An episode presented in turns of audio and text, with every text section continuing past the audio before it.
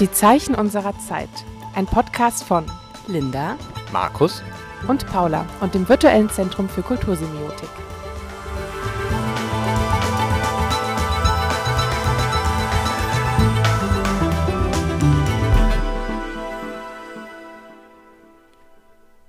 Ganz herzlich willkommen zu einer weiteren Folge unserer Podcast-Doku zur ersten internationalen semiotischen Woche in Potsdam unter dem Titel Die Zeichen unserer Zeit.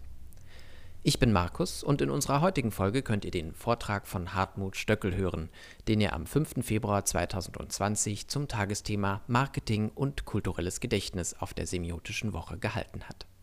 Sein Vortrag geht dabei der Frage nach, was vermag eine Semiotik der Werbung? Hartmut Stöckel ist Professor für englische und angewandte Sprachwissenschaft an der Universität Salzburg. Seine zentralen Forschungsinteressen liegen in der Semiotik, der Diskurs- und Textlinguistik und Stilistik, der Pragmatik und der multimodalen Kommunikation. Ein wiederkehrendes Thema in vielen seiner Arbeiten ist das Bemühen um eine Theorie des multimodalen Textes und um adäquate wie effiziente Methoden zur Beschreibung multimodaler Strukturen und Prozesse.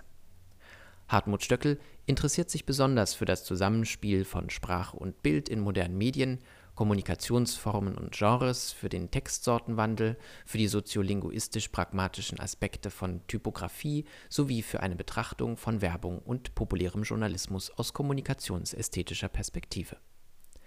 Viel Spaß also mit seinem Vortrag zu der Frage, was vermag eine Semiotik der Werbung?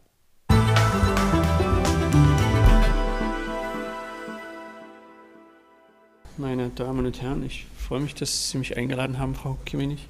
Und ich äh, hoffe, ich kann Ihnen das bieten, was Sie sich äh, versprechen. Das ist immer schwierig.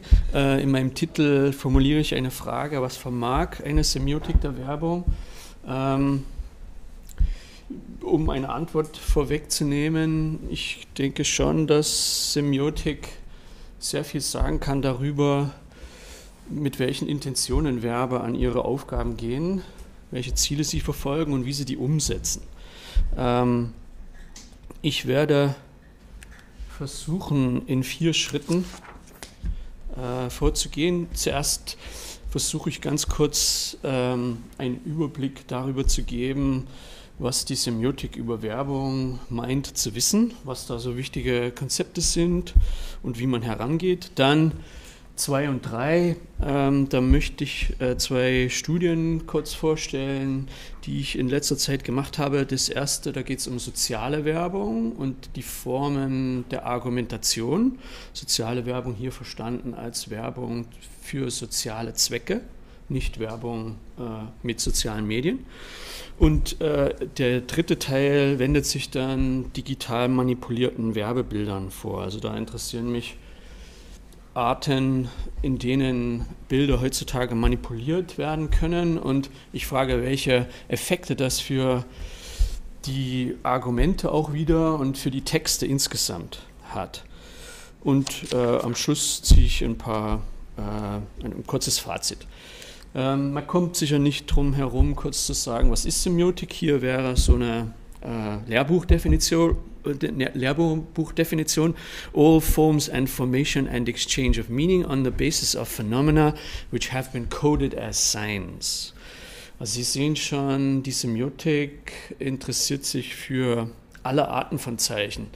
Diese breite Orientierung ist vielleicht ein Problem, denn wenn man den Gegenstand so breit fasst, dann macht man sich auch angreifbar für Kritik. Also was untersucht man jetzt eigentlich genau, wie untersucht man das? Äh, andererseits kann man natürlich sagen, wenn man so breit geht, dann hat man auch einen sehr breiten Blick, so wie eben ein ganzheitlicher Mediziner eben nicht nur eine Lunge anschaut oder einen Fuß, sondern den ganzen Körper. So schauen Semiotiker eben nicht nur auf Sprache, sondern sie schauen auch auf Bilder, auf Ton, auf Musik, alles, was irgendwie bedeutungstragend werden kann. Ähm, hier ist mal von mir ein Versuch äh, zu fragen, was, äh, wozu ist Semiotik gut? Besonders mit Blick auf die Werbung. Und da habe ich immer nur den Teil rausgegriffen, der vielleicht für die, für die Werbung für die Verber interessant ist, das steht für die Verber selbst, ist die Textsemiotik eine Reflexionsgrundlage, die ihnen ein systematisches Nachdenken und Reden über ihre eigene Textproduktion ermöglicht. Auch für die Beobachtung des Produkt-, Marken- und Werbespektrums und daraus, abzuleitenden, und daraus abzuleitende Kommunikationsplanung ist die Textsemiotik eine gute Richtschnur. Nur weiß ich nicht, sind hier Werbefachleute da, inwieweit man das wirklich äh, behaupten kann. Aus unserer wissenschaftlichen Sicht äh, ist das sicherlich so. Ja? Also wenn Werber ähm, die Terminologie kennen würden, sich dafür interessieren würden, dann könnten sie vielleicht effektiver, effektiver über das reden, was sie, was sie tun. Aber muss man überhaupt so viel reden über das, was man tut, ist die, vielleicht die, die wichtigere Frage. Ähm, es gibt wahrscheinlich drei Themenkreise in der Semiotik, die mit Zeichen und Zeichenmachen zu tun haben. Erstens die Frage, was für Arten von Zeichen gibt es? Zweitens die Frage, welche Strukturen bilden die Zeichen? Also wie werden aus Einzelzeichen komplexere Zeichen und damit Botschaften? Und drittens, was, was muss man wissen? Welche mentalen Muster äh, bemüht man, um diese Botschaften, diese Zeichenstrukturen äh, zu verstehen. Und das würde ich kurz mal illustrieren an so ein paar ganz landläufigen Beispielen. Ähm, wenn man sich fragt, was für Zeichen spielen in der Werbung eine Rolle, dann kann man sagen, es sind im Wesentlichen Bild, Sprache und ähm, Typografie. Typografie wird oft äh, übersehen, aber auch Typografie hat neben der Abbildung von Sprache so eine starke bildgebende, starke anmutungsschaffende Qualität. Also hier zum Beispiel eine Werbung für Lemonade, ähm, bei der Sie sehen, klar, die Bilder eignen sich, weil sie so wahrnehmungsnah und ikonisch sind, weil sie ganzheitlich und schnell wahrgenommen werden, eignen sie sich dazu, das Produkt darzustellen, unter anderem, aber auch zum Beispiel eine Verwendungssituation, oder irgendetwas ganz anderes, was mit dem Produkt irgendwas zu tun hat. Also hohe Aktivierung, hohe Aufmerksamkeit, optische Detailfülle, merkmalsreiche Objekte, aber, und das ist die, die Problematik, sie sind eben vage und unterdeterminiert. Man weiß nicht genau, welche Botschaft kommunizieren die Bilder. Die Sprache dagegen ist wahrnehmungsfern, in ihren Aussagen sehr klar. Sie kann vor allen Dingen aufgrund äh, der Sprechakte, die möglich sind, sehr klare Botschaften aussenden, geeignet zum Erklären und zum Erzählen. Und äh, Typografie ähm, modifiziert die Aussagen, die in Sprache und Bild gemacht werden. Sie muss vor allen Dingen zu dem passen, was gesagt wird. Oft wird mit ihr aber auch gespielt. Also hier zum Beispiel sieht man ähm, der Claim Xenophobia machte bestimmtes Feld ein Werturteil über die Marke, wofür setzen sich die Macher dieser Limonade ein. Aber es ist eigentlich erst die Typografie, die diesen Claim ähm, ermöglicht, weil man dadurch überhaupt erst versteht, wie gehören Sprache und Bild hier zusammen. Äh, zweites Beispiel, ähm, hier sehen Sie eine Nutzungssituation, eine Werbung für ein Mountainbike. Ähm, man sieht aber auch sofort, das Bild hat neben der Abbildungsfunktion so eine konnotative äh, Funktion. Also es ist wichtig, dass das ein künstlerisches Bild ist. Ja. Ähm, metaphorisch wird hier Schnelligkeit auch ähm, kommuniziert. Ähm, mit dem Text spricht man eher hier die Zielgruppe an. Man charakterisiert sie auch in gewisser Weise. Und wichtig ist eben die Typografie, die diese metaphorischen Deutungen von Schnelligkeit, rauer Bewegung und Härte äh, unterstützt. Ähm, welche Strukturen äh, finden wir in der Werbung? Ähm, das ist ein äh, Beispiel äh, aus äh, den sehr bekannten Snickers-Kampagnen. Da steht, uh, when you're, you're not you when you're hungry. You're not you when you're hungry. Und ähm, es stellt sich jetzt die Frage, wie kommt man hier überhaupt zu einer äh, Interpretation dieser einzelnen Zeichen? Wir sehen also ein Loch über das Loch führt eine Brücke. Die Brücke ist des Snickers. Der Mann geht vermutlich über diese Brücke. Das Loch ist aber auch ein Monster. Ja. Also was macht man jetzt mit diesen angebotenen Zeichen? Und hier mache ich den Vorschlag, ähm, dass man die Strukturen zumindest auf vier Ebenen konstruiert. Erstens müssen die Zeichen überhaupt erstmal räumlich zueinander kommen und irgendwie ähm, geordnet werden. Also die Einzelzeichen ordnen sich etwas so, dass das Snickers-Bar die Brücke über dem Loch zur Brücke, Brücke über dem Loch wird. Äh, der Text steht oberhalb des Bildes, er wird wahrscheinlich zuerst wahrgenommen. Das Loch, sehr wichtig, ist zugleich ein Monster. Ja? Das muss man auf dieser, auf dieser räumlichen Wahrnehmungsebene erstmal verstehen.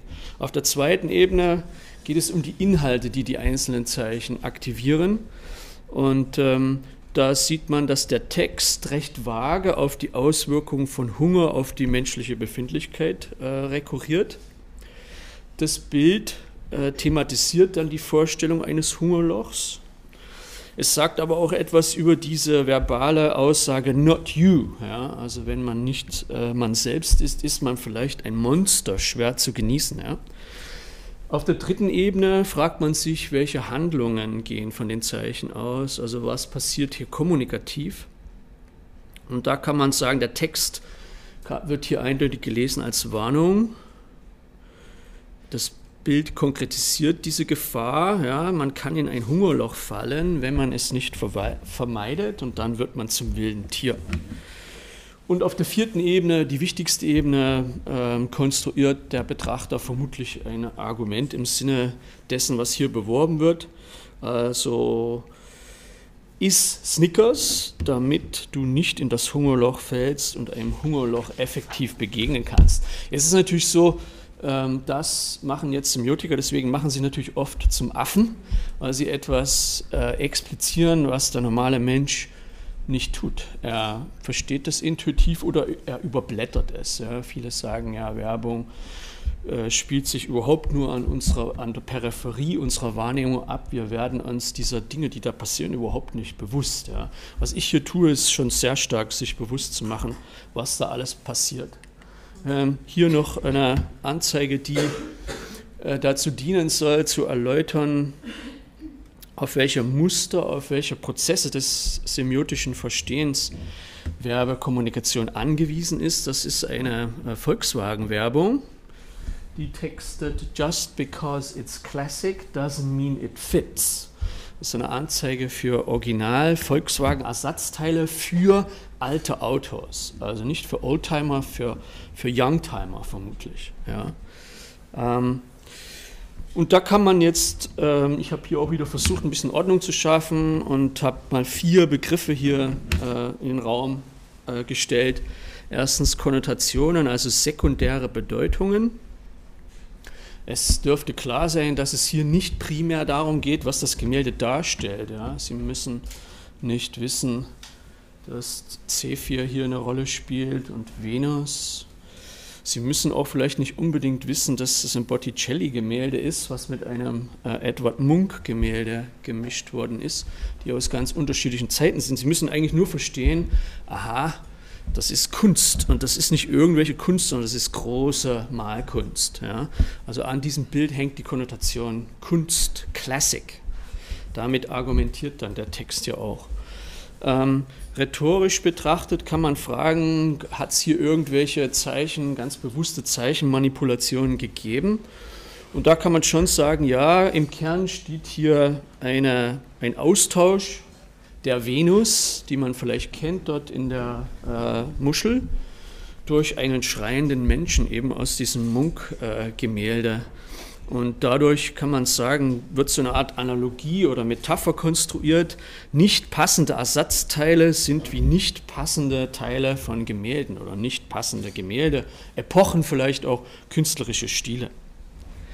Am wichtigsten ist vielleicht die dritte Ebene, wie kommen diese verschiedenen Teilzeichen, diese verschiedenen Teilbotschaften zusammen.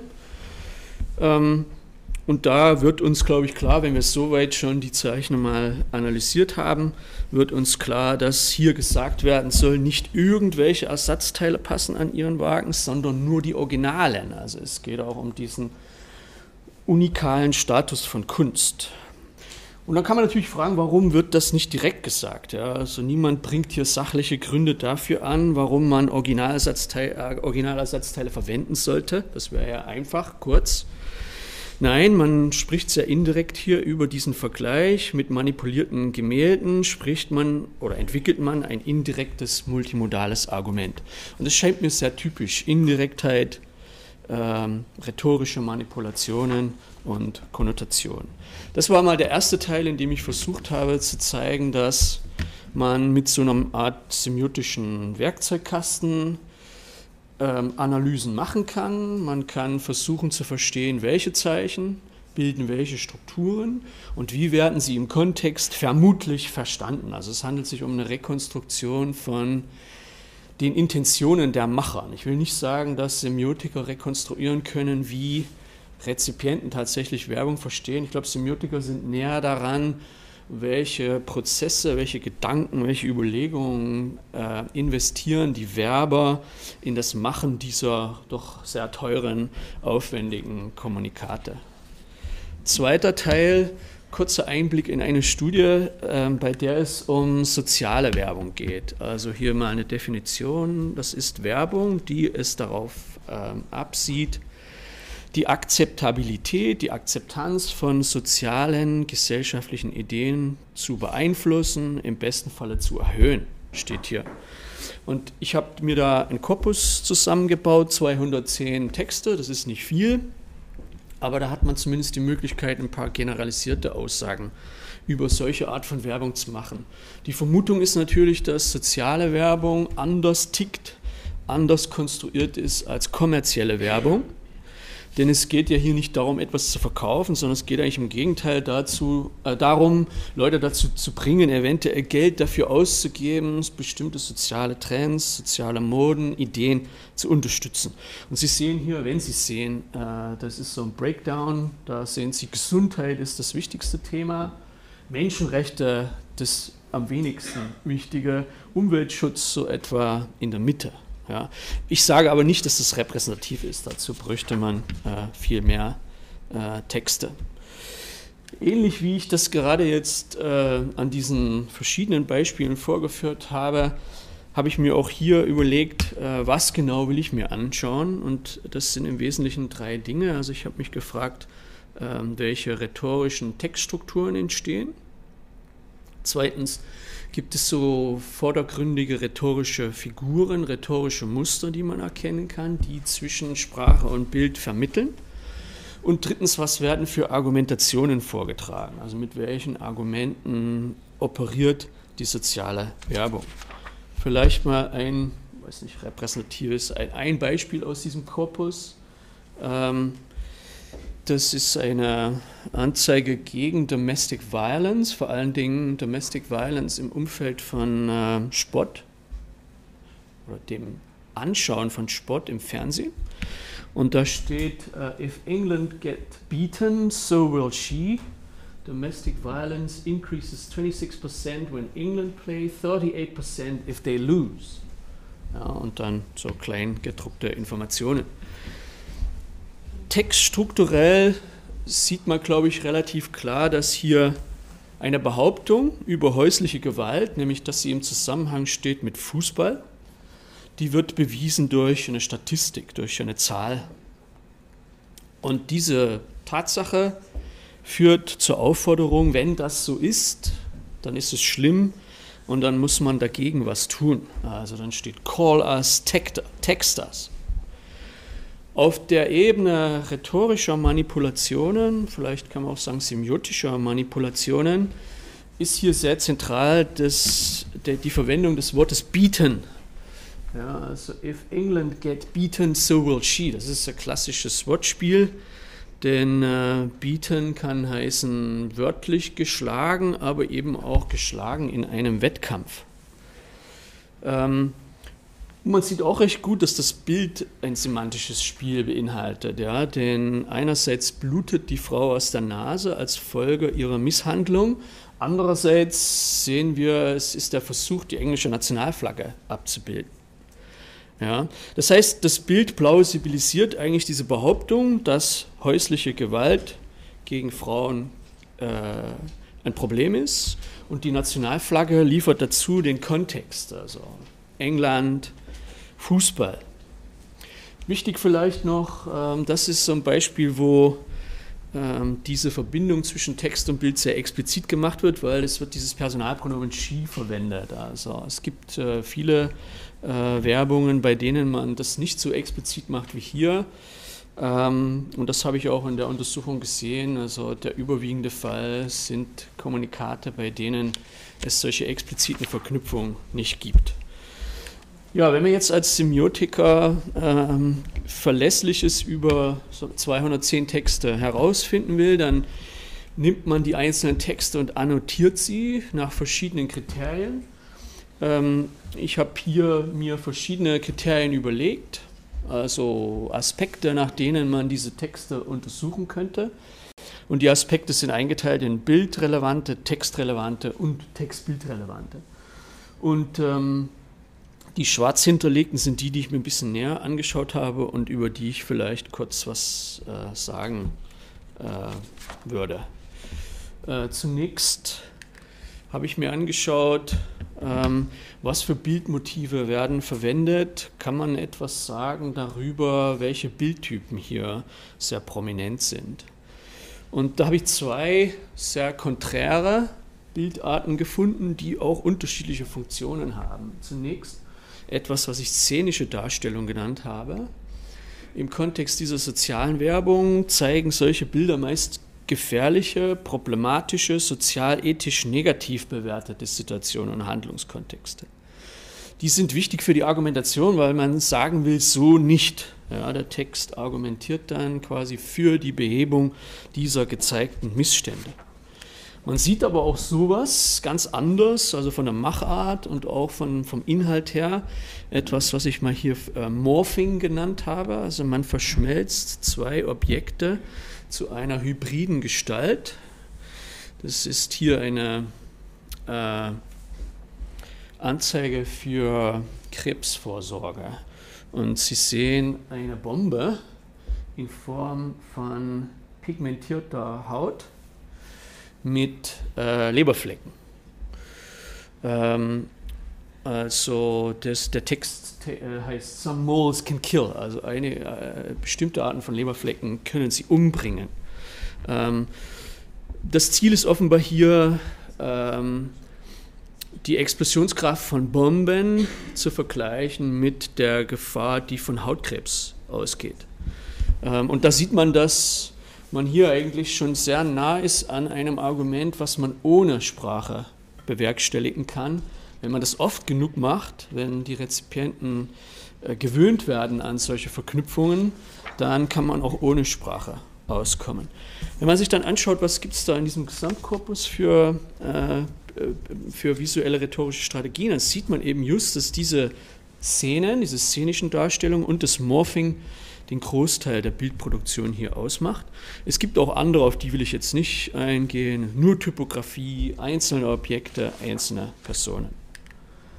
Was man auch bemerkt, wenn man die Bilder anschaut, relativ schnell, ist, dass sie sehr viel mit Affekt zu tun haben. Also statt wie in der kommerziellen Werbung etwas positiv aufgeladenes zu zeigen, zeigt man hier entweder Positives, meist ästhetisch äh, aufgeladen ist.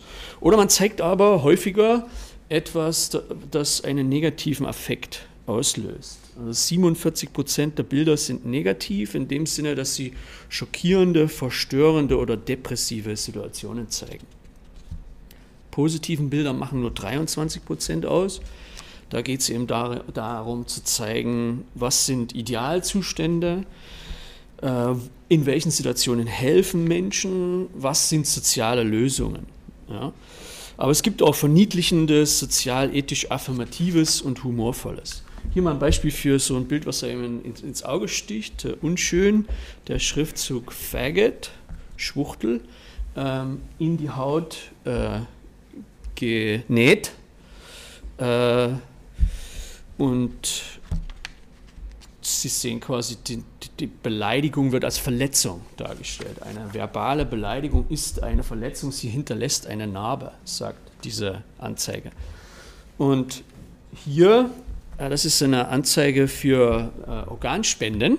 Ja, sie sollen ihr Auge spenden. Und äh, was eigentlich gezeigt wird, ist ein sehr wertvoller Gegenstand, Schmuck. Ja? Also die zu spendenden Organe werden dargestellt als wertvoller Schmuck, als Erbgegenstand. Ja, hier steht, Who will inherit your greatest wealth? Fragezeichen. Ähm, das sind also mit diesen visuellen rhetorischen Strategien und auch mit den unterschiedlichen Affekten hat man schon einen Großteil der Spezifik dieser Art von Werbung, glaube ich, erfasst. Ähm, man kann aber auch jetzt mal schauen, was, was hat die Sprache zu bieten, inwiefern sind die verbalen Zeichen auf eine ganz besondere Art und Weise verwendet. Und da habe ich mal einen Überblick gemacht, äh, wie viele dieser Texte enthalten direkte Aufforderungen. Ja, Sie wissen ja in der kommerziellen Werbung buy, enjoy, taste zum Beispiel. Hier sehen Sie halt ganz andere, äh, ähm, eine ganz andere Verbsemantik. Sie haben im Grunde genommen vier Gruppen. Aufforderungen, kommunikativ zu handeln. Aufforderungen, etwas wahrzunehmen, zu verstehen Aufforderungen, Geld zu geben, zu unterstützen, an Demonstrationen teilzunehmen und viertens auch ganz explizite Warnungen, etwas nicht zu tun, einem Trend nicht zu folgen, bestimmte Dinge nicht zu tun. Auf der verbalen Ebene kann man auch ein bisschen komplizierter äh, sich äh, mal anschauen, dieser, diese relativ geringen Textmengen, wozu werden sie verwendet. Hier ist ein Beispiel, das ist der Text zu dem ersten Bild, was auf der Titelfolie war. Relativ kryptische Anzeige. Vielleicht sollte ich da noch einmal zurückgehen, dass Sie das auch verstehen. Ja, sorry, da gibt es wahrscheinlich eine elegantere Art. Also das ist diese Anzeige, die hat den Text da links und sie hat dieses äh, interessante Bildelement man nicht so richtig weiß, was soll das eigentlich bedeuten. Ja, wenn man eine Kampagne hat und man sieht mehrere von diesen Motiven, versteht man das ein bisschen besser. Das sind alles selbst gebastelte Bomben aus Plastik, aus, aus Müll, der im Meer gefunden wurde, hat man diese Bomben gebaut und die haben natürlich auch irgendwie sowas künstlerisch installationsartiges. Ja, das ist auch beabsichtigt. Also man weiß nicht so genau, was sieht man denn eigentlich. Kunst, eine Installation, ein Mordwerkzeug. So, jetzt muss ich wieder zurück. Ähm, was ich mir da jetzt angeschaut habe, ist eher die Frage, was machen die verbalen Texte? Und da ist mir aufgefallen, dass sie eigentlich die meisten, der überwiegende Teil dieser Texte verfährt nach diesem Muster. Also der Text äh, lautet hier bei 2025, the ratio of plastic to fish in marine waters is estimated to be a staggering 1 to 3. Tick-tock. Das rekurriert jetzt auf die Bombe. Ja. Let's stop plastic pollution before it's too late. Und wenn man das jetzt versucht, da gibt es verschiedene äh, Theorien in der Rhetorik, so Textstrukturen zu modellieren. Das setzt man immer zwei Teile zueinander in Beziehung und man sieht zunächst, wenn man unten anfängt, äh, wird ein Fakt genannt, also dieses Verhältnis von Plastik zu äh, Meeresbewohnern, 1 zu 3. Und die Bewertung. Also das ist eine Tatsache, die uns Sorgen machen sollte. Es ist eine Zeitbombe.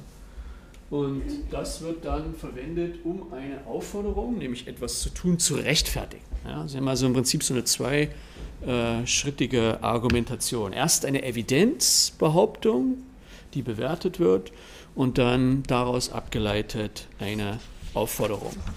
Ähm, das macht im Prinzip hier, wenn Sie das sich anschauen, äh, das dieser Balken also eine Behauptung und abgeleitet aus dieser Behauptung eine Aufforderung. Dieses Muster ist am häufigsten mit 52 Prozent. Es gibt da noch so Abwandlungen, bei denen auch Claims vorkommen, Claims alleine, Claims mit einer Frage oder auch eine Erzählung, ein Claim und eine Aufforderung. Also verschiedene Abwandlungen gibt es, aber Sie sehen, es, es, es haben diese Texte der sozialen Werbung auch auf der verbalen Ebene etwas Musterartiges. Ja, und damit komme ich zu dem dritten ähm, Annotationsschwerpunkt, der betrifft also solche Kategorien, solche analytischen Kriterien, die mit dem Zusammenspiel von Sprache und Bild äh, zu tun haben. Da ist hier zunächst erstmal etwas verwirrend vielleicht ein Überblick über rhetorische Figuren, die Sprache und Bild verknüpfen. Und das ergibt ein relativ uneinheitliches Bild. Ja. Sie sehen so viele Balken, die ungefähr gleich groß sind. Also statistisch ist das nicht sehr äh, ergiebig. Ja. Da würde ich wahrscheinlich bei einer wissenschaftlichen Konferenz sehr vorsichtig sein, das äh, so zu präsentieren. Aber man kann schon sehen, Parallelismus, semantisches Spiel, Metonymie, Evidenz sind im Vergleich zu den anderen ein bisschen häufiger. Ich bin jetzt gerade dabei, da noch ein paar hundert Texte reinzufüttern und es, der Trend äh, bleibt äh, bestehen. Was sind das also für rhetorische Operationen, die uns helfen, Sprache und Bild miteinander zu verknüpfen? Zeige ich Ihnen wieder Beispiele. Es gibt ähm, sehr oft sogenannte Parallelismen, also Fälle, bei denen Text und Bild mehr oder weniger parallel zueinander laufen. Also das Bild zeigt das, was der Text auch erwähnt oder behauptet. Hier äh, World Wildlife Fund Anzeige Garbage replaces, don't let garbage replace wildlife. Und man sieht hier eine Konkretisierung dieser Behauptung. Ja? Also diese Flasche verschmutzt die Küste. Ja? Natürlich äh, sieht man typischerweise, die Sprache bleibt äh, generell, allgemein, währenddem das Bild immer konkret sein muss. Aber im Prinzip laufen beide parallel. Hier ähm, ganz anders ähm, eine Greenpeace-Anzeige, die Texte Don't let history retweet itself. Das können Sie nur verstehen, wenn Sie sehen, aha, das ist äh, eine Atombombenexplosion mit Krieg assoziiert. Es ist aber auch eine Anspielung auf Trumps Frisur, Präsident der Vereinigten Staaten. Das heißt, ähm, metonymisch, metonymische visuelle Symbole werden verwendet, um diese Behauptung oder diese Warnung, don't let history retreat itself, ähm, überhaupt verstehen zu können. Dann haben wir so etwas, ähm, auch sehr häufig Bilder liefern, visuelle Beweise für eine Behauptung. Hier ähm, äh, Stiftung für das Tier im Recht. Das ist eine Schweizer Anzeige. Some animals are treated like garbage. Man könnte natürlich sagen, ja, ist auch Parallelisierung, aber hier ist sehr wichtig, die Behauptung wird bewiesen. Ja und auch wieder konkretisiert. Die Fische werden am Schwanz zusammengebunden. Sie sehen aus, als ob sie selber schon eine Plastiktüte darstellen. Und hier haben wir ein Beispiel für ein semantisches Spiel. Ähm, eine Greenpeace-Anzeige. Ähm, die Texte Don't cut off our planet's water source. Sie sehen aber gar kein Wasser.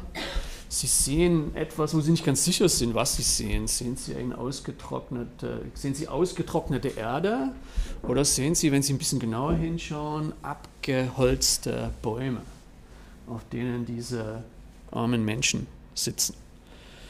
Ähm, also man spielt sowohl verbal als auch visuell spielt man mit den Zeichen. Deswegen habe ich das als semantisches Spiel äh, bezeichnet. Ja, und schließlich kann man sich jetzt noch anschauen, ähm, was für Argumentationen kommen häufig vor. Auch da würde ich sagen, ähm, währenddem wir bei der Verwendung der Sprache recht typische Muster gesehen haben, die man wahrscheinlich nur in der sozialen Werbung findet, ist das, was ich eben gezeigt habe, diese multimodalen rhetorischen Figuren, etwas, was man wahrscheinlich auch in der kommerziellen Werbung recht häufig findet. Und so ist es auch mit dem, was ich Argumentationsformen genannt habe. Also im Grunde genommen ist meine Behauptung, alle eingesetzten Mittel, Textstruktur, Bilder, rhetorische Figuren sind letztlich Instrumente, um schlüssige und überzeugende Argumentationen zu konstruieren. Und hier habe ich mir angeschaut, kann man diese Argumentationen, kann man die irgendwie klassifizieren? Unterscheiden sich die Argumente voneinander? Das nennt man in der Rhetorik auch Schlussregeln oder Schlussverfahren. Und da gibt es sowas wie Beispiel, Vergleich, Kausalschluss, Analogie. Und ähm, da, wenn ich, zum, wenn ich zu meiner äh, Übersicht gehe, dann sehen Sie, Beispiele sind am häufigsten, am zweithäufigsten Vergleiche. Und Sie können dann die Cause for Effect, Effect for Cause, Contiguity, Cause Effect, die können Sie zusammennehmen. Das sind alles Kausalargumentationen. Und dann bekommen Sie auch ungefähr eine gleich große äh, Gruppe von Argumenttypen. Ähm, ich zeige kurz Beispiele. Hier ähm, eine ähm, Obdachlosenvereinigung, die textet Exclusion can include anyone. sehr allgemeine Behauptung, die mit dem Kontrast von ex und in spielt. Und das Bild zeigt jetzt so ein typisches Beispiel, wo jemand einem Obdachlosen Geld gibt, also wo jemand hilft. Das heißt, der allgemein behauptete Sachverhalt wird durch ein Beispiel äh, im Bild bewiesen. Hier haben wir eine äh, Anzeige der äh, Alzheimer-Forschungsinitiative. Und da steht die Behauptung, Piece by Piece, Alzheimer takes away the memory. Also man vergleicht die Wirkung der Krankheit Alzheimer mit einem Puzzlespiel. Ganz klare analogisierende Argumentation auf einer Metapher äh, basierend. Sehr anders als das, was wir gerade gesehen haben. Und hier nochmal äh, ein anderes Beispiel.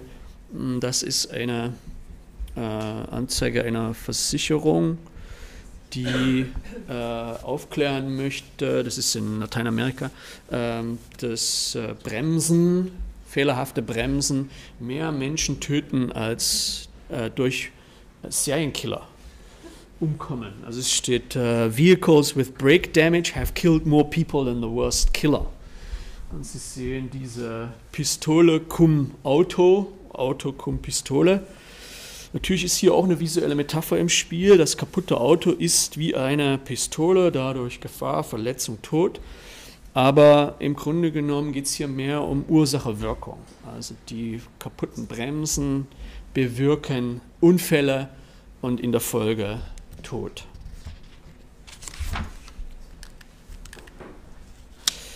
Das lasse ich vielleicht mal aus, das ist nicht so spannend. Da geht es um die Frage, äh, inwiefern Bilder und Texte eigenständig sind oder zusammenarbeiten. Das lasse ich weg. Ähm, und ich komme vielleicht kurz zu meinem zweiten Thema. Also vielleicht kurzes äh, Fazit. Ähm, was wir in der äh, multimodalen Forschung, in der Textsemiotik versuchen, ist, Texte zu sammeln, systematisch, möglichst viele, sie in einen Korpus zu bringen, zu annotieren nach verschiedenen Kriterien, sodass man dann auswerten kann, wo sind auffällige Muster, was ist typisch, was ist vielleicht weniger typisch. Das ist, führe ich jetzt hier nicht aus, ist mit vielen Problemen behaftet, ist das Korpus repräsentativ, was für Texte wählt man aus und so weiter und so fort. Ich komme zu meinem zweiten äh, Thema. Das hängt im Grunde genommen mit dem ersten zusammen. Hier geht es jetzt nicht um soziale Werbung, sondern um Werbung allgemein. Und ich gehe hieran nicht, gehe an dieses Thema nicht ähm, aus dem Blickwinkel von Sprache und Bild, sondern eher vom Blickwinkel des Bildes. Also ganz zentral ist die Frage, was für Bilder werden in der Werbung verwendet. Und die, die Überlegung kam mir, als ich den ersten Band von Lürzers Archiv äh, gesehen habe, der, der hieß 200 Best Digital Artists. Also das Lürzers Archiv ist ein weltweit operierendes Werbearchiv, das ähm, sechs Hefte im Jahr rausgibt mit ungefähr 800 Anzeigen. Und das Ziel ist, so eine Art kreative Avantgarde abzubilden. Ähm, in 2013 hat man angefangen, speziell Werbung zu sammeln, die Bilder enthält, die irgendwie komisch sind. Ja.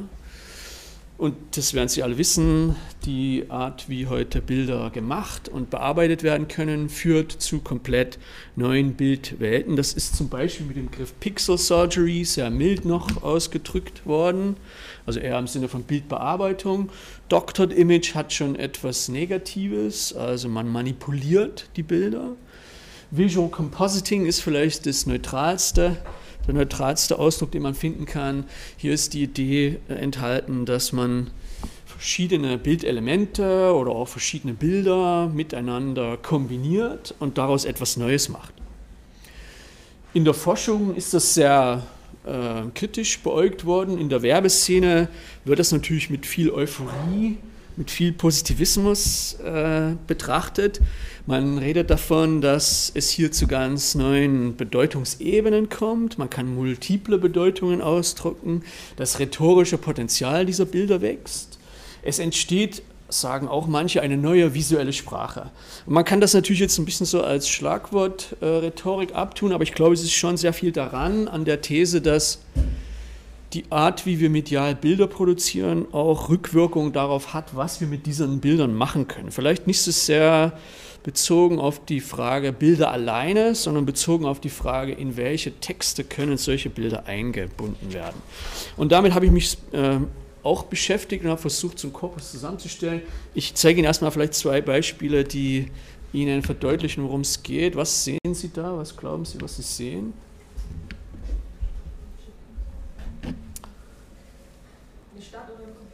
Genau, ja, Sie sind ein trainierter, trainierter Werber, aber das hätten vielleicht viele hier äh, so gesehen. Ähm, der Beamer ist auch gar nicht so schlecht. Ja? Ich habe erst gedacht, als ich hier reingegangen bin, ah, klein, aber, aber er ist zumindest recht scharf. Ja?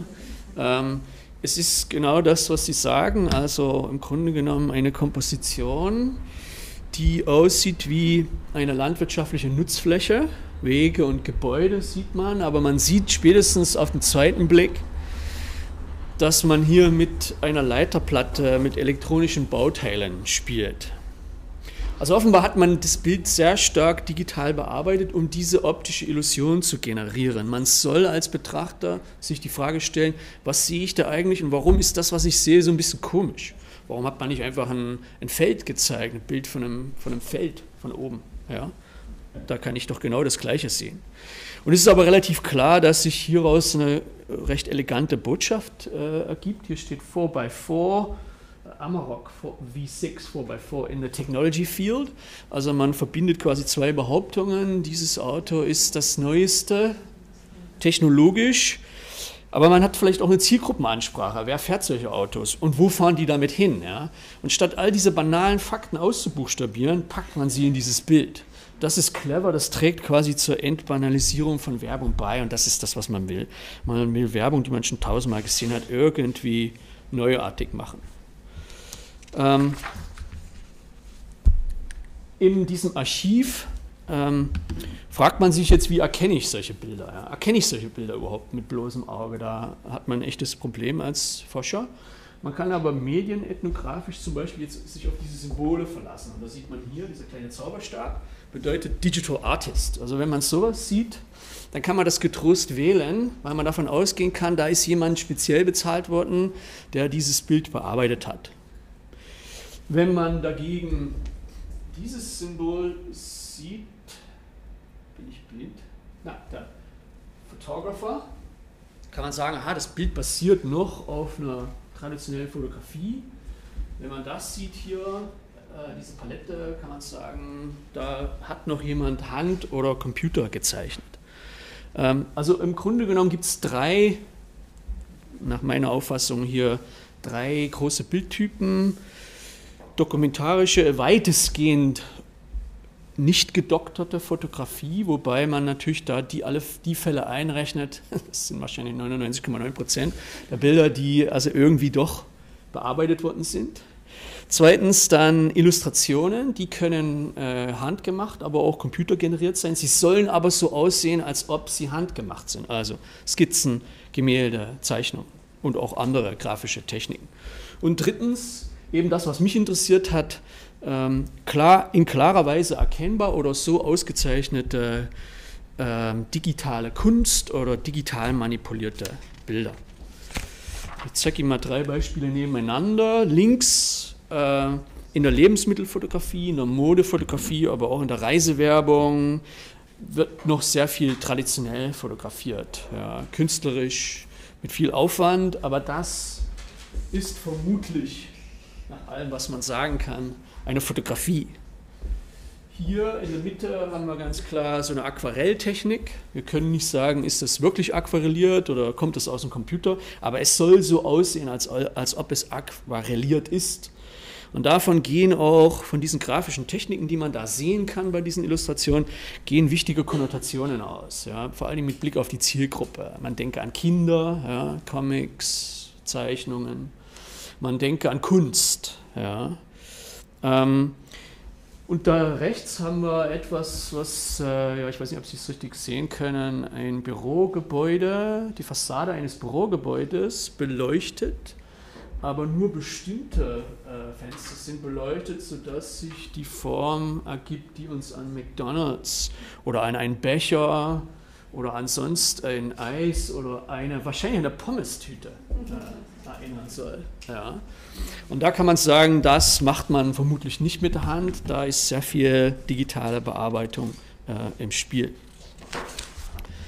Ähm, ich habe mir mal angeschaut, ähm, habe da mittlerweile äh, 564 Texte in diesem Korpus. Und da kann man recht leicht schauen, wie verteilen sich diese vier Typen. Der vierte Typ ist, wären Beispiele, wo Sie kein Bild haben. Insofern stellt sich auch die Frage nach der digitalen Bearbeitung nicht. Sie haben nur Typografie. Die Typografie ist dann manchmal fancy, aber Sie werden sehen, die Fälle habe ich da rausgenommen. Also Typo Only mit 5% sind die Anzeigen, von denen ich immer hoffe, sie kommen irgendwann mal wieder und die Werber verstehen, dass da die große Chance ist. Nur Text, ja, ist mittlerweile mit 5% nur vertreten in diesem Archiv. Indem wir ganz klar sehen, Doctot 41, Undoctor 33, äh, Illustration 21. Da kann man sagen, das liegt schon relativ nah beieinander noch, aber ähm, Doctot ist rein rechnerisch am häufigsten. Dieser Reiz des Digitalen ist offenbar groß.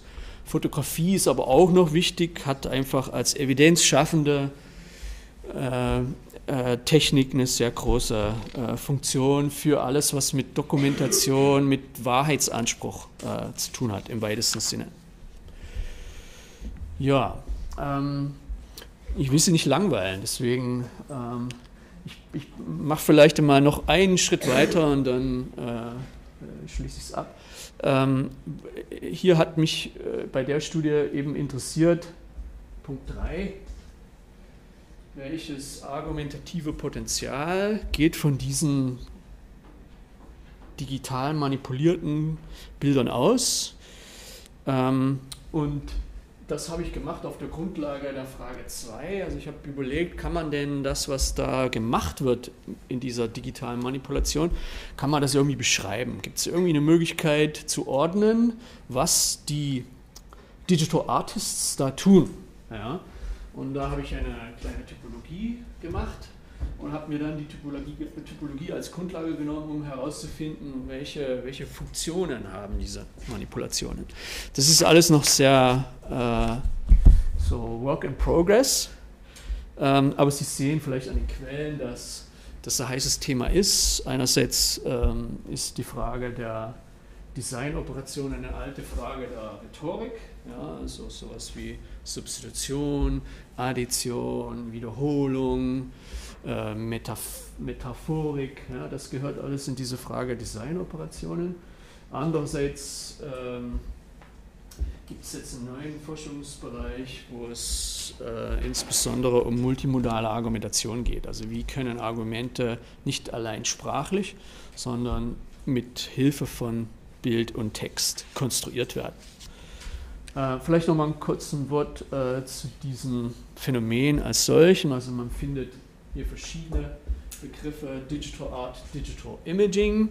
Das ist relativ vage, da ist sicherlich auch mit einbegriffen, aber hier nicht gemeint das, was als Retouching verstanden wird. Also das Nachbearbeiten von Fotografien ist so Usus, das wissen Sie ja alles selbst auch, weil Sie schon Ihre privaten Bilder nachbearbeiten. Darum geht es hier nicht. Ja, also es geht mir nicht um diese milden Fälle von Bildbearbeitung, sondern es geht mir um sehr offensichtliche Fälle der Bildmanipulation. CGI wird oft für Film verwendet, aber manche Leute sprechen von Print CGI, um eben zu sagen, aha, das ist schon so raffiniert wie das vom Film. Es ist sehr aufwendig, aber es wird verwendet, um gedruckte statische Bilder zu machen. Compositing gefällt mir eigentlich am besten, obwohl das noch nicht so verbreitet ist, weil da der Aspekt des Komponierens von Zeichen für die Semiotik interessanterweise enthalten ist. Und manche Leute sprechen auch von Hyper-Realistic Images. Das ist, glaube ich, interessant, weil sich eben mit dieser digitalen Bildbearbeitung, digitalen Bildmanipulation die Frage stellt, inwiefern die Bilder fiktiv sind, inwiefern sie noch einen Wahrheitsanspruch haben, ob sie eben wirklich hyperreal sind oder ob sie schon etwas zeigen, was überhaupt eine Fantasy ist. Ja? Ähm, vielleicht ähm, interessanterweise sieht die, sieht die äh, Praxis das sehr äh, positiv. Also hier ist mal ein Quote 2 von einem äh, Designer, Digital Artist, der sehr erfolgreich äh, in diesem Bereich ist und der sagt, it was a lot of fun to be involved at the birth of a new industry and to pioneer a fundamental change in how imagery is created. Das ist so diese Rhetorik da. Werber an der Macher, da ist alles toll und super. Ja? We can now create content and experiences that would be almost impossible to do traditionally from a creative and production standpoint. Ich glaube, das ist der interessante Punkt. Also für die Werber bedeuten diese, bedeutet diese Art des Bildermachens eben ähm, einen Riesenvorteil. Ähm, man kann Dinge tun, die sonst unmöglich wären. Man kann natürlich auch Dinge tun, die traditionell sehr gut möglich wären, aber es wird billiger, es wird schneller, es wird auch irgendwie reizvoller. Ich zeige Ihnen mal noch ein Beispiel, was auch sehr berühmt äh, ist, auch von einem äh, Digital Artist, der viel darüber geschrieben hat. Ähm, das ist eine Samsonite-Anzeige, die im Grunde genommen ohne Text auskommt. Also hier sehen Sie eigentlich so diese Behauptung am ersten Mal äh, bewiesen, dass man mit, diesen Art von, mit dieser Art von Bildern ähm, eigenständige Argumente konstruieren kann. Sie sehen hier einen Menschen mit Koffer, da einen Menschen mit Koffer. Ja. Das ist ein Querschnitt durch ein Flugzeug. Wenn Sie es im Original sehen würden, würden Sie erkennen, es sieht aus wie ein barockes Deckengemälde. Es hat so was ganz Figürliches, Plastisches. Es sieht gar nicht aus wie Fotografie oder Malerei. Es soll so aussehen, als ob es irgendwie echt ist. Ja. Und es hat natürlich diese Konnotationen von alt, barock, klassisch. Ja. Und es wird gespielt mit oben Himmel, unten Hölle, weiß, schwarz-rot.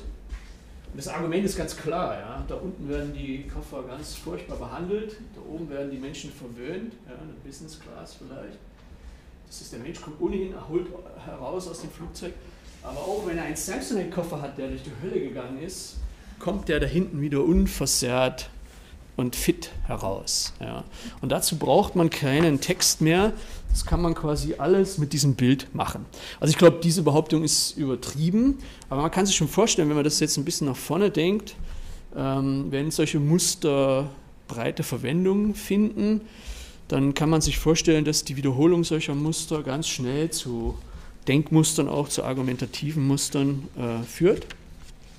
Ähm, ich lasse jetzt mal hier das weg, da ist so ein bisschen was über, über die Frage, was das für die Werbung bedeutet, was die Werber darüber wissen, wann man Digital Art und wann man eher undoctored verwendet. Dann die schwierige Frage, äh, was äh, zeigen die Bilder denn eigentlich? Erkennbare Fiktion, scheinbar Reales oder die Simulation von Bild- und Medienstilen? Hier ist der, der Begriff des Seamlessness wichtig. Das liest man in allen Büchern über Digital Art. Also die Nahtlosigkeit, so als interessantes Konzept digitalen, des digitalen Bildermachens scheint mir wichtig. Die Bilder sollen also keine Spuren, keine Nähte der Manipulation zeigen, keine Übergänge zwischen ungleichen und inkompatiblen. Am Ende soll alles so aussehen, als ob es zusammengehört, obwohl es überhaupt nicht zusammengehört. Ähm, ja, und jetzt zeige ich Ihnen vielleicht nur kurz, also weil ich will Sie nicht langweilen und das ist ja, Sie wissen ja, die Wissenschaftler, die machen dann solche, solche, was sie machen ist das, ja. Sie entwerfen eine Typologie von digitalen Manipulationen, ja, fünf insgesamt, mit Untergruppen, also Klassen und Untergruppen. Damit will ich Sie wirklich nicht langweilen, weil das wäre für einen äh, Mittwochvormittag unerträglich. Aber ich zeige Ihnen vielleicht mal ein Beispiel, um äh, Ihnen äh, zu erklären, worum es mir ging. Das ist äh, eine interessanterweise wieder Social Advertising eigentlich, eine Firma, die Verpackungen herstellt, Multibox. Und sie kommt auch mit sehr wenig Text aus. Auf der Kiste da steht, falls Sie die Kiste erkennen, steht Biodegradable Packages. Ja, also der einzige Text, der da steht, ist Multibox, Firma, Marke, Produkt, Biodegradable Packages. Und ähm, Sie sehen dann, dass die Box quasi unter dem Wald verborgen ist oder man der Box die Textur des Waldes gegeben hat. Ja, das weiß man nicht so genau. Ähm, das ähm, ist ein, so ein Beispiel, eins von vielen aus diesem Korpus. Und mir ist aufgefallen, es gibt einige, bei denen genau diese spezifische Technik zur Anwendung kommt. Man gibt Objekten eine Textur, eine Oberfläche, die sie normalerweise nicht haben. Ja, hier natürlich ein bisschen in einer milderen Form, weil äh, man sieht natürlich, das ist eine Fotografie eines Waldes, eines Waldgebietes und äh, die Kiste verschwindet da quasi drunter, sie ist eingebettet damit. Ja. Ähm, also ich habe das jetzt so analysiert, ich habe mich gefragt zunächst, was haben diejenigen, die das Bild gemacht haben, getan, als sie es designt haben? Was wollten sie? Ja, was kann man erkennen als Designoperation? Und da habe ich hier eine, einen Typ, den habe ich Texturing genannt. Das gibt es auch in der Literatur. Also man überlagert Texturen äh, von Bild, man überlagert Texturen von Bildelementen. Ähm, zweitens habe ich mich gefragt, was, was kann man damit machen? Ja, das ist eine Frage, die äh, kommt äh, erst richtig ins Spiel, wenn Sie sehr viele solche Texte haben. Dann sehen Sie Korrelationen. Ja? Sie, Sie sehen, dass bestimmte Techniken, bestimmt, bestimmte Designoperationen immer wieder zu einer, bestimmten, zu einer bestimmten rhetorischen Wirkung führen. Hier offenbar bei dem Beispiel geht es darum, dass man ähm, Eigenschaften des Waldes natürlich degradable, bio, auf diese Verpackung überträgt, buchstäblich, soll die Verpackung Wald werden ja, oder wieder im Wald verschwinden, kann man auch sagen, ja, könnte man auch sagen. Ja. Also im Prinzip will man diese positiven semantischen Merkmale, die mit dem Waldbild verbunden sind, auf die Verpackung übertragen. Es geht um Ähnlichkeit, es geht um Kontiguität. Also wir assoziieren den Wald im Kontext der Verpackung mit Abbaubarkeit und Verschwinden, endgültigen Verschwinden der Verpackung. Dann drittens habe ich mich wieder gefragt, was für Argumente sind damit möglich. Also hier sehr stark kausal, Ursache, Wirkung. Wenn die Verpackung abbaubar ist, dann wird sie wieder zu Wald. Teil Ganzes, ja, die, der, der Wald ist Teil der Verpackung, die Verpackung wird Teil des Waldes. Aber auch ein Vergleich der Eigenschaften. Äh, ups. Dann ähm, weniger interessant für ein generelles Publikum ist die Frage, äh, wie eng sind Sprache und Bild zueinander gebracht worden. Da kann man einfach zählen, wie viele Textelemente gibt es, die ganz explizit auf das Bild rekurrieren. Das sind hier zwei, Box und Biodegradable. Da gibt es interessante statistische Möglichkeiten, das zu berechnen. Und letztens habe ich mich interessiert dafür wieder, welche Argumentationen entstehen, in welcher Relation die Behauptung des Bildes und die Behauptung des Textes zueinander stehen. Und da kann man hier sagen, das Bild liefert eine visuelle Evidenz der Behauptung. Ja. Und jetzt schließe ich ab, indem ich Ihnen mal äh, meine drei Klassen, die ich da äh, entworfen habe, mal zeige. Also Combine war so eine große Gruppe. Bildelemente werden kombiniert, gemischt, synthetisiert, um ein hybrides, aber ganzheitliches Bild zu erzeugen. Hier steht, ja, was steht da eigentlich? Da steht, ja, äh, da steht no animal, was stand denn da gleich? Um, ähm, no animal was harmed while eating this, go vegan. Ja, das ist also eine Tierschutzwerbung, PETA, in Indien geschaltet. Und ähm, hier sehen Sie der Fisch wurde hier geschnitten, ja. Das steht quasi für Harm Animals.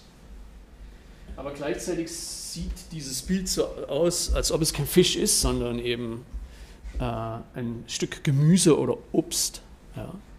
Das heißt, Sie können das, Ihr Gemüse äh, schneiden, bearbeiten, essen. Sie tun keinem, keinem Tier weh. Ja. Interessante, interessanter Fall solcher hybrider Bilder. Etwas, was ganz anders funktioniert, ist das hier. Das ist eher klassisch. Äh, Sie ähm, modifizieren ähm, Bilder, indem Sie Elemente hinzufügen, austauschen oder eben auch verzerren, duplizieren.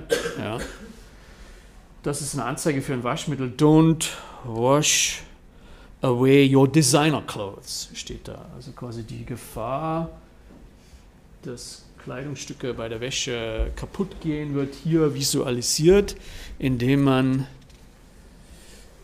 diese schon real erkennbaren Bildelemente verzerrt und entstellt. Natürlich bewusst so, dass man versteht, aha, sie werden da in der Waschtrommel hin und her gewirbelt. Ja.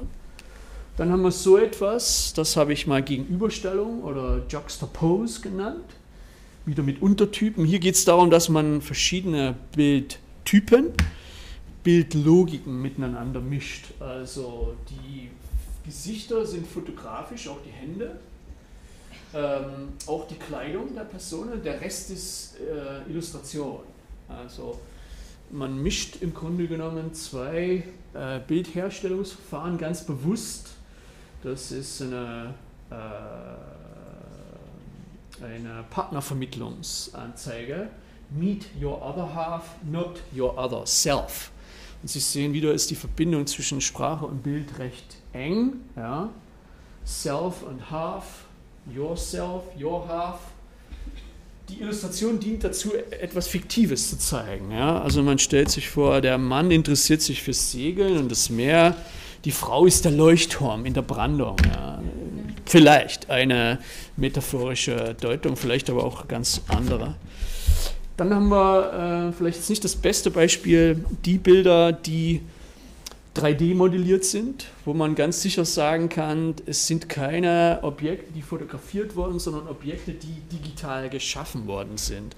Da hätte ich vielleicht besser, ein besseres aussuchen können, aber das hat mir gefallen, semiotisch, weil da viel Bedeutung drin ist. Sie sehen an sich eine Wand mit einer Leuchtreklame. Sie können sich sicher sein, das war keine wirklich gebaute Leuchtreklame. Viel zu aufwendig, viel zu teuer. Aber aus dem Computer kann man leicht sowas bauen. Da gibt es super Programme, mit denen kann man so Leuchtreklamen, das ist total hip momentan. Programme, mit denen man Leuchtreklamen bauen, zerstören, zerschlagen, wieder aufbauen kann. Ja. Und das finden die Werber cool und haben daraus eine Kampagne gemacht. Das Witzige ist natürlich, dass, äh, was man da sieht. Ja, also äh, Revolution, der Slogan ist Revolution meets Electric. Ja. Ähm, also eine soziale Revolution, die Oktoberrevolution, die Elektrifizierung, die mit Lenin verbunden war, wird quasi äh, verglichen mit der Elektrifizierung des automobilen Verkehrs durch Audi. Sehr anmaßend, wenn Sie das semiotisch lesen, ist das eine sehr anmaßende Werbung. Ja? Also der Subtext dieser Anzeige ist meiner Meinung nach bedenklich, aber das steht mir nicht zu als Wissenschaftler. Ähm, und da haben wir den ähm, letzten Typ. Ähm, das sind, ähm, ist eine relativ kleine Teilgruppe, bei der man die Bilder so äh, anordnet, dass Schrift entsteht. Ähm, also das sind keine Texte, die Typografie dazu verwenden, große, lange Texte zu äh, gestalten, sondern sie, die Schrift wird quasi zum Bild. Hier sieht man, das ist äh, eine mikroskopische Darstellung von Protozellen, also es ist durchaus ein wissenschaftliches Bild, aber man hat es so bearbeitet, dass natürlich eingefärbt und raffiniert konfiguriert, sodass man das Wort Bio erkennen kann. Also Typografie wird so gestaltet und angeordnet, dass die Schrift Bildcharakter erlangt und Bedeutungsassoziationen weckt. Ja, und da kann man sich jetzt anschauen, was, wie sind die verteilt, diese verschiedenen Typen, nicht so spannend, welche rhetorischen Potenziale gehen von ihnen aus und auch, was gibt es so für typische Relationen zwischen Sprache und Bild. Aber damit langweile ich Sie nicht. Ich zeige Ihnen noch zwei Folien mit so einer Art Fazit. Erstens dieser zweite Teil der Studie, aber in gewisser Weise auch der erste Teil sollte Ihnen zeigen, dass die Bildzentriertheit der modernen Werbung enorm ist. Ja. Sollte uns nicht zu der Annahme verführen, dass Sprache unwichtig ist. Sprache ist vielleicht umso wichtiger, aber ein minimaler Anteil von Sprache verbindet sich mit einer sehr wirkmächtigen visuellen Gestaltung. Und diese digitale Revolution hier erhöht die Bildzentriertheit der multimodalen Werbung und ihre Argumentation.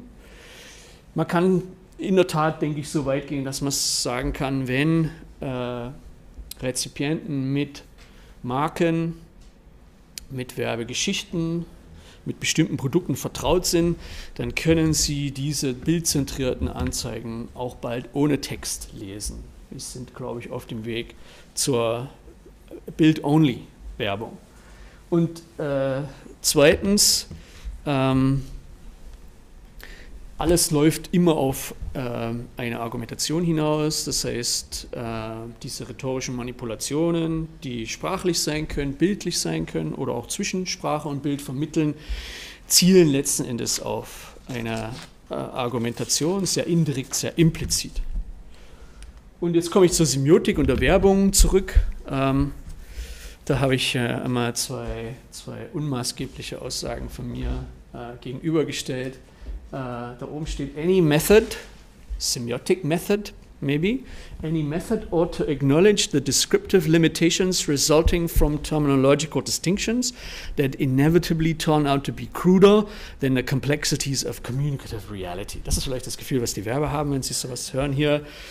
Das ist die Schwäche der Wissenschaft, die Schwäche der Semiotik, dass sie begriffliche Festlegungen macht, Konzepte zur Analyse vorschlägt, die der kommunikative Realität, dem, was wir sehen, fühlen, wahrnehmen, verstehen, nicht gerecht werden. Das ist ein altes Problem der Wissenschaft und deswegen sagen die Praktiker oft, wozu brauche ich Wissenschaft? Brauche ich nicht, viel zu sperrig.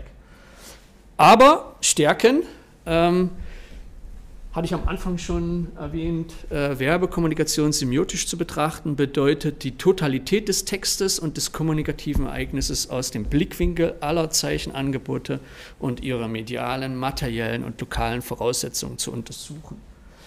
Also die Stärke der Semiotik, wenn sie eine hat, liegt in ihrem ganzheitlichen analytischen Blick auf alle Zeichen, auf deren Kontexte wie auch auf die situativen Voraussetzungen von Kommunikation überhaupt. Ja, jetzt habe ich doch lange geredet. Vielen Dank für Ihre Aufmerksamkeit.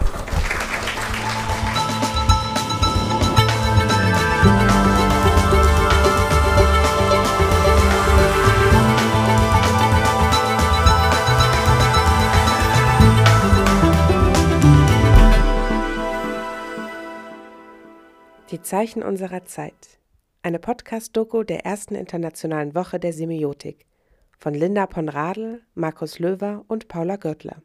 Musik von Alexander Zabadosch.